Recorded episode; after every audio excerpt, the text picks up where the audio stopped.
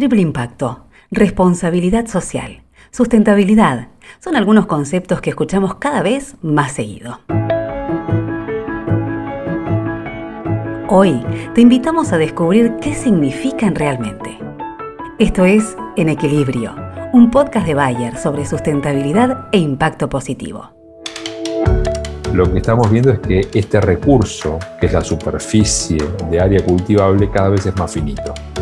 Bueno, la agricultura hoy en el mundo eh, va hacia una transformación eh, total, no solo de la agricultura, sino del sistema alimentario. ¿no? La realidad es que el cambio de paradigma hacia lo sustentable, hacia lo renovable, que está acelerando a cada segundo eh, y que la sociedad cada vez más lo reclama, hace que, tengamos un protagonismo muy marcado y al mismo tiempo una enorme responsabilidad. Cuidemos lo bueno es la nueva consigna que marca el rumbo de Bayer orientada hacia la sustentabilidad y la innovación. Y también es el punto de partida de este podcast, en el que vamos a analizar y definir las bases de la sustentabilidad. ¿Qué es? ¿Cómo influye en una estrategia de negocios? ¿Qué beneficios trae para el agro, la salud y la equidad social? Mi nombre es Patricia Lafrati, soy periodista especializada en políticas de triple impacto. En este podcast voy a conectar las voces de muchos de los expertos más destacados de este tema. Te doy la bienvenida.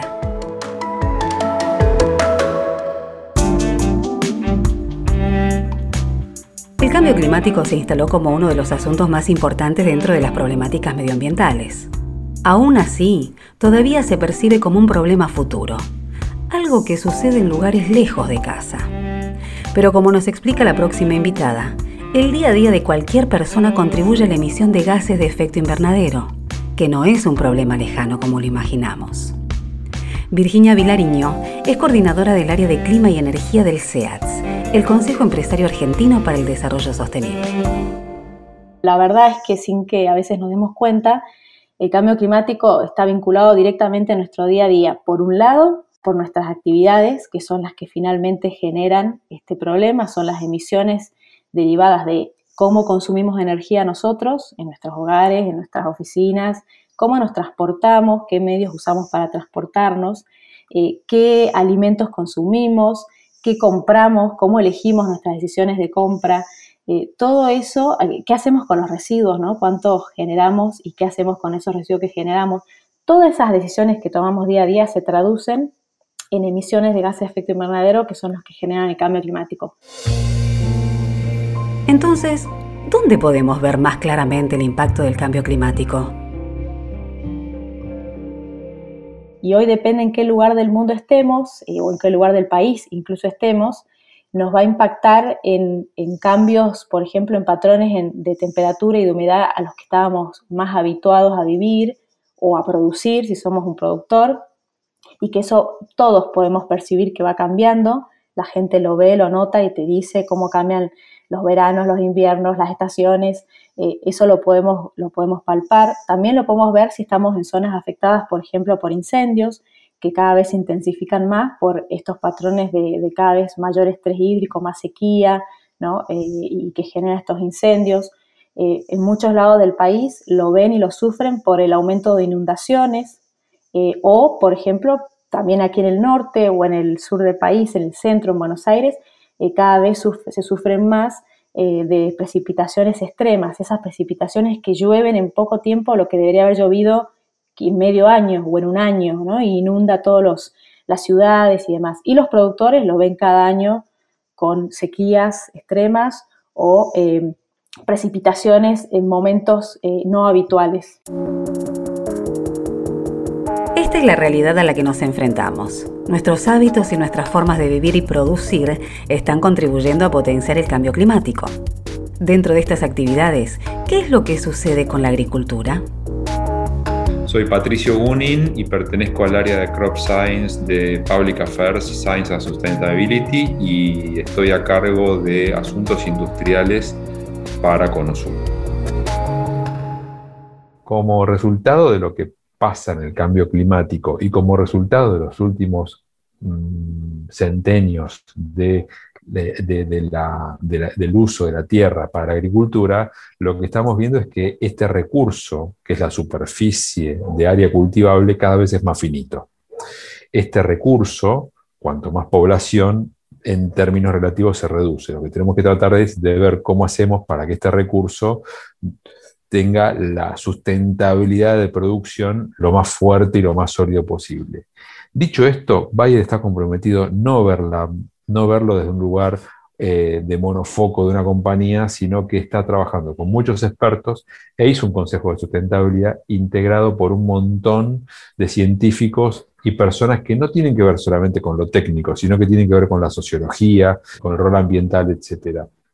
Y en función de esto, nosotros estamos trabajando para que los que van a usar todas estas prácticas agronómicas sustentables tengan un recupero no solamente económico, sino también un balance social y un balance ambiental dentro de su este, área de, de trabajo y de negocio. La reducción del área cultivable se presenta como un desafío para la agricultura moderna, a la que además se le exige una producción cada vez mayor, de este desafío nos habla Pedro Viñó, productor agropecuario, presidente honorario de APRESID y ex subsecretario de Mercados Agroindustriales de la Nación. Bueno, el desafío tiene que ver con alimentar primero, pero después a través de la bioeconomía, eh, producir moléculas de valor eh, para una cantidad innumerable de cosas, biocombustibles, biomateriales para la construcción, biofármacos, eh, prendas.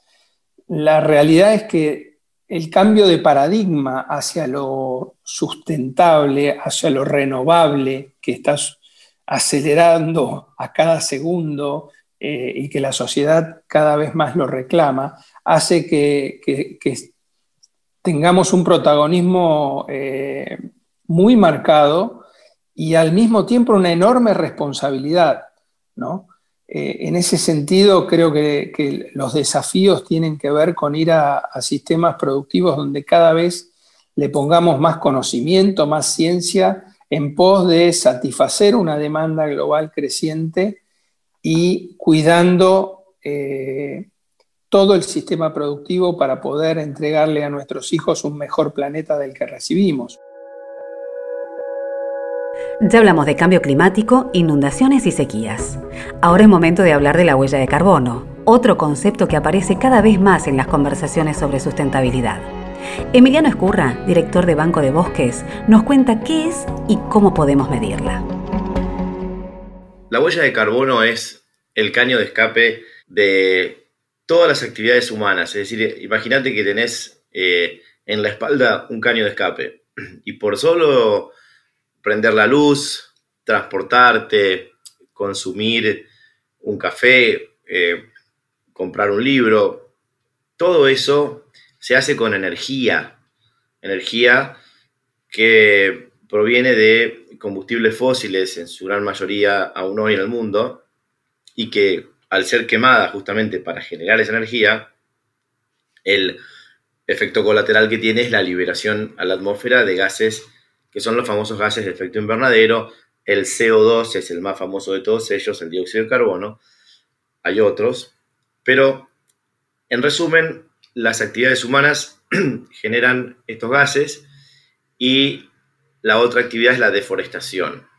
ahí tenemos las dos grandes chimeneas que los humanos han generado con sus actividades y que son las responsables de el, cambio climático y todas las alteraciones que esto genera. La huella de carbono es un indicador, una medición de todas las, las, emisiones de gases de efecto invernadero que se generan a lo largo del ciclo de vida de un producto o en toda la cadena de valor de una organización. Es decir, me paro en un producto o en un servicio y veo todo lo que implicó producirlo, desde los insumos y las materias primas hasta el proceso productivo, distribuirlo, comercializarlo y usarlo, consumirlo. Y en cada uno de esos eslabones eh, se mide cuál es la cantidad de emisiones de gases que se generan. Eh, esa, esa huella de carbono es un indicador, pero además es un indicador para la gestión en una empresa, para entender dónde están las principales oportunidades para reducir emisiones, ¿no? Es un valor que para calcularlo y tenerlo nos sirve si no se usa para reducir esas emisiones. Ahora que entendemos qué es y cómo se mide, el próximo paso es determinar cómo podemos reducir o mitigar sus emisiones. La forma de, de mejorar esto es ir a producciones más sustentables. Por eso, por ejemplo, el sistema productivo argentino basado en siembra directa tiene mucho menor huella de carbono. A priori porque nos estamos ahorrando entre un 60 y un 70% de combustibles fósiles, este, porque necesitamos mucho menos potencia para, trabajar en la tierra.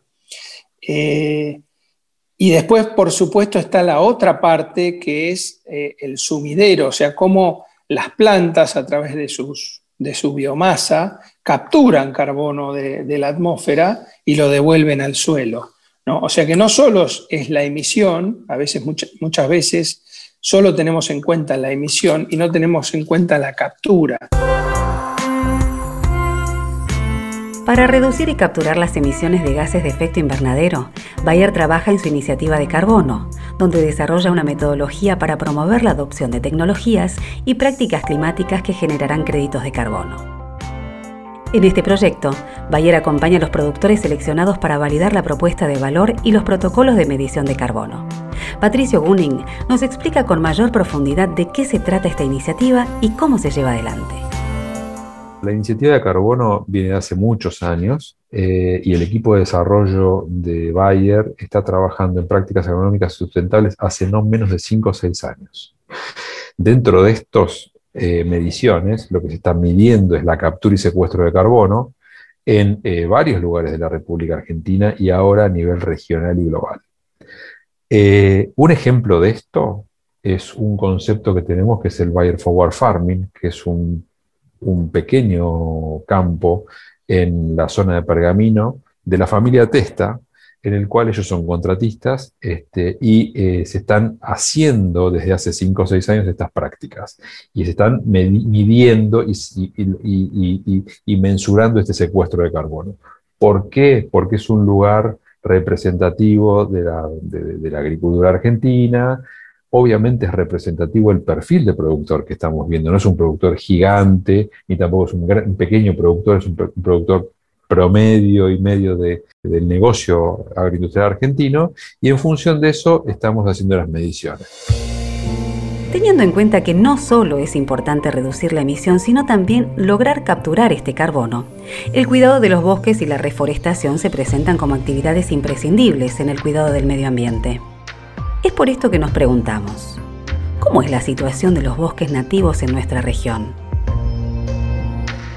Los bosques nativos en, la Argentina están ubicados eh, en, algunos casos en parques nacionales, pero digamos, no, no, todo es un parque nacional, con lo cual hay millones de hectáreas de bosques nativos que están en el mercado privado de tierras.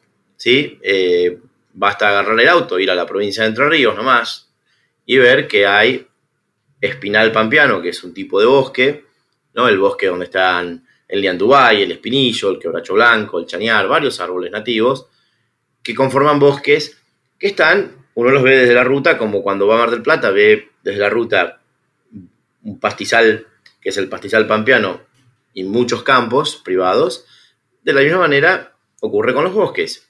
Y esos campos como cualquier inmueble, tiene un mercado de compra y venta bastante dinámico y por lo general, y es lo que viene ocurriendo, y te diría que es hasta normal, aquel que compra una propiedad con bosque nativo, lo hace por lo general para eliminar el bosque nativo.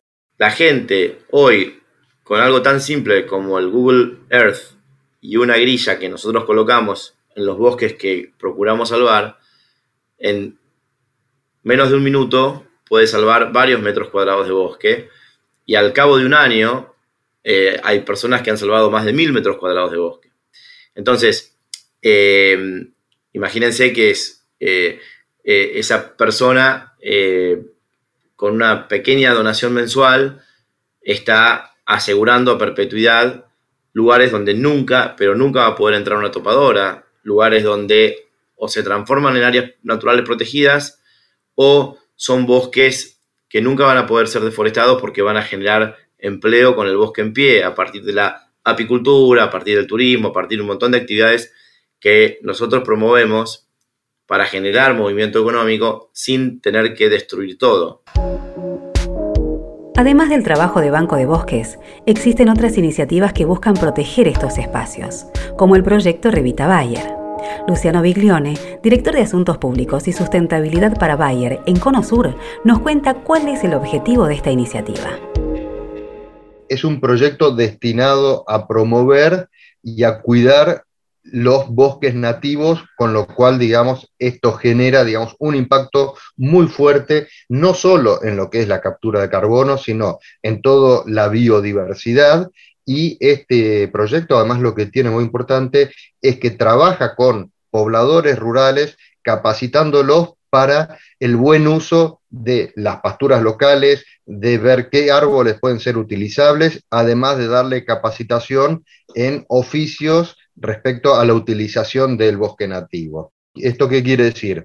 Eh, no estamos forestando eh, con eucaliptus, no estamos generando forestación nueva, al contrario, sino que estamos promoviendo a través de acuerdos eh, que tenemos con clientes nuestros y, con campos y con bosques que hay en el norte del país, la creación y la preservación y el crecimiento de estos bosques nativos. Dentro de las actividades humanas, la agricultura no sustentable aparece como una de las grandes responsables por la emisión de gases de efecto invernadero. Se calcula que entre un 10 y un 15% este, de las emisiones globales vienen de eh, la agricultura, pero ojo que si sumamos los demás eslabones de la cadena alimentaria, no solo el agro, sino la industrialización y la, comercialización de alimentos, esa cifra se va casi a un 25% de las emisiones mundiales. Para lograr una producción agrícola sustentable, es necesario seguir una serie de conductas que suelen denominarse como buenas prácticas agrícolas. ¿Cómo trabaja Bayer en establecer estas buenas prácticas y acercar esta información a todos los productores con los que trabaja?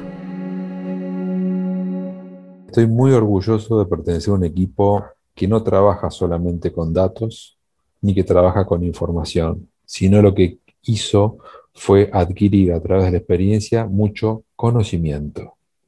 Ese conocimiento que es la suma de información y de datos y de cómo compartir todas estas experiencias, lo estamos haciendo hace seis años dentro del equipo de Bayer.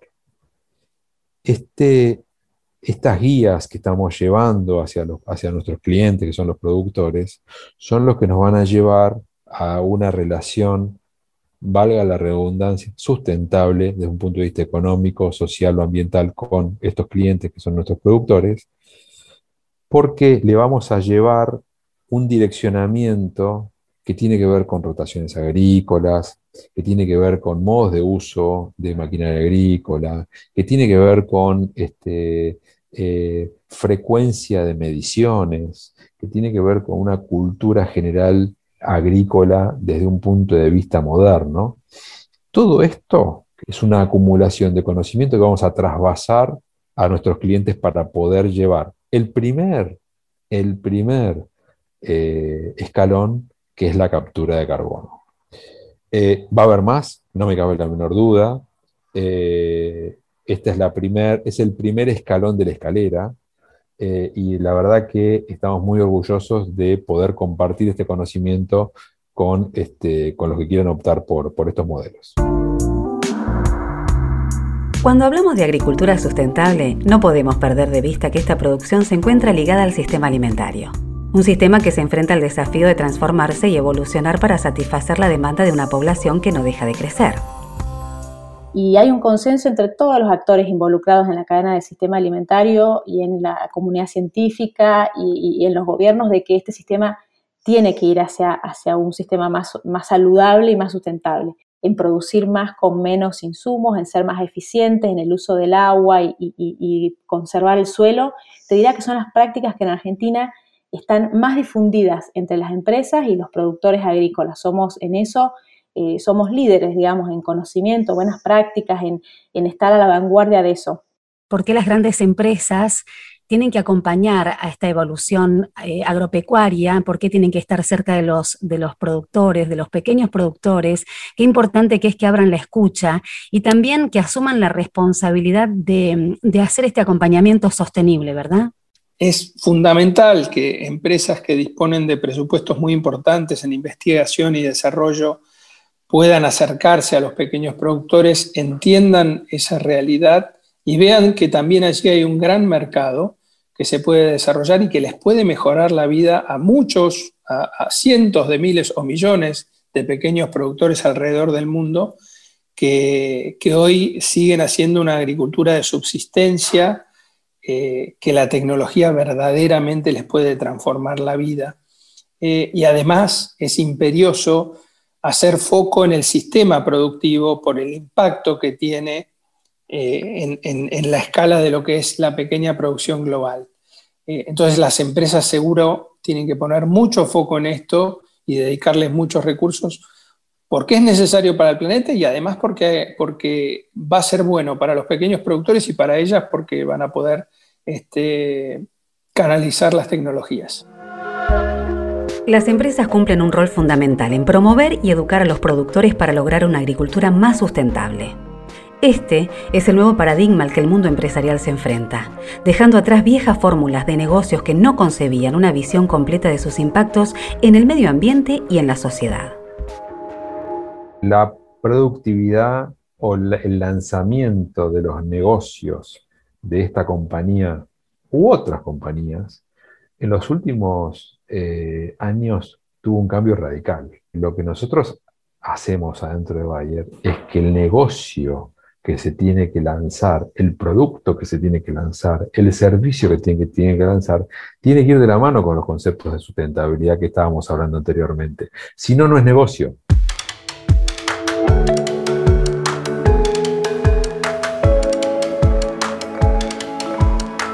Gracias por escuchar el segundo episodio de En Equilibrio un podcast de Bayer sobre sustentabilidad e impacto positivo.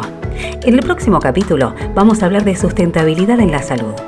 ¿Cuáles son los desafíos más importantes a mejorar en los sistemas de salud a nivel mundial? Nos escuchamos.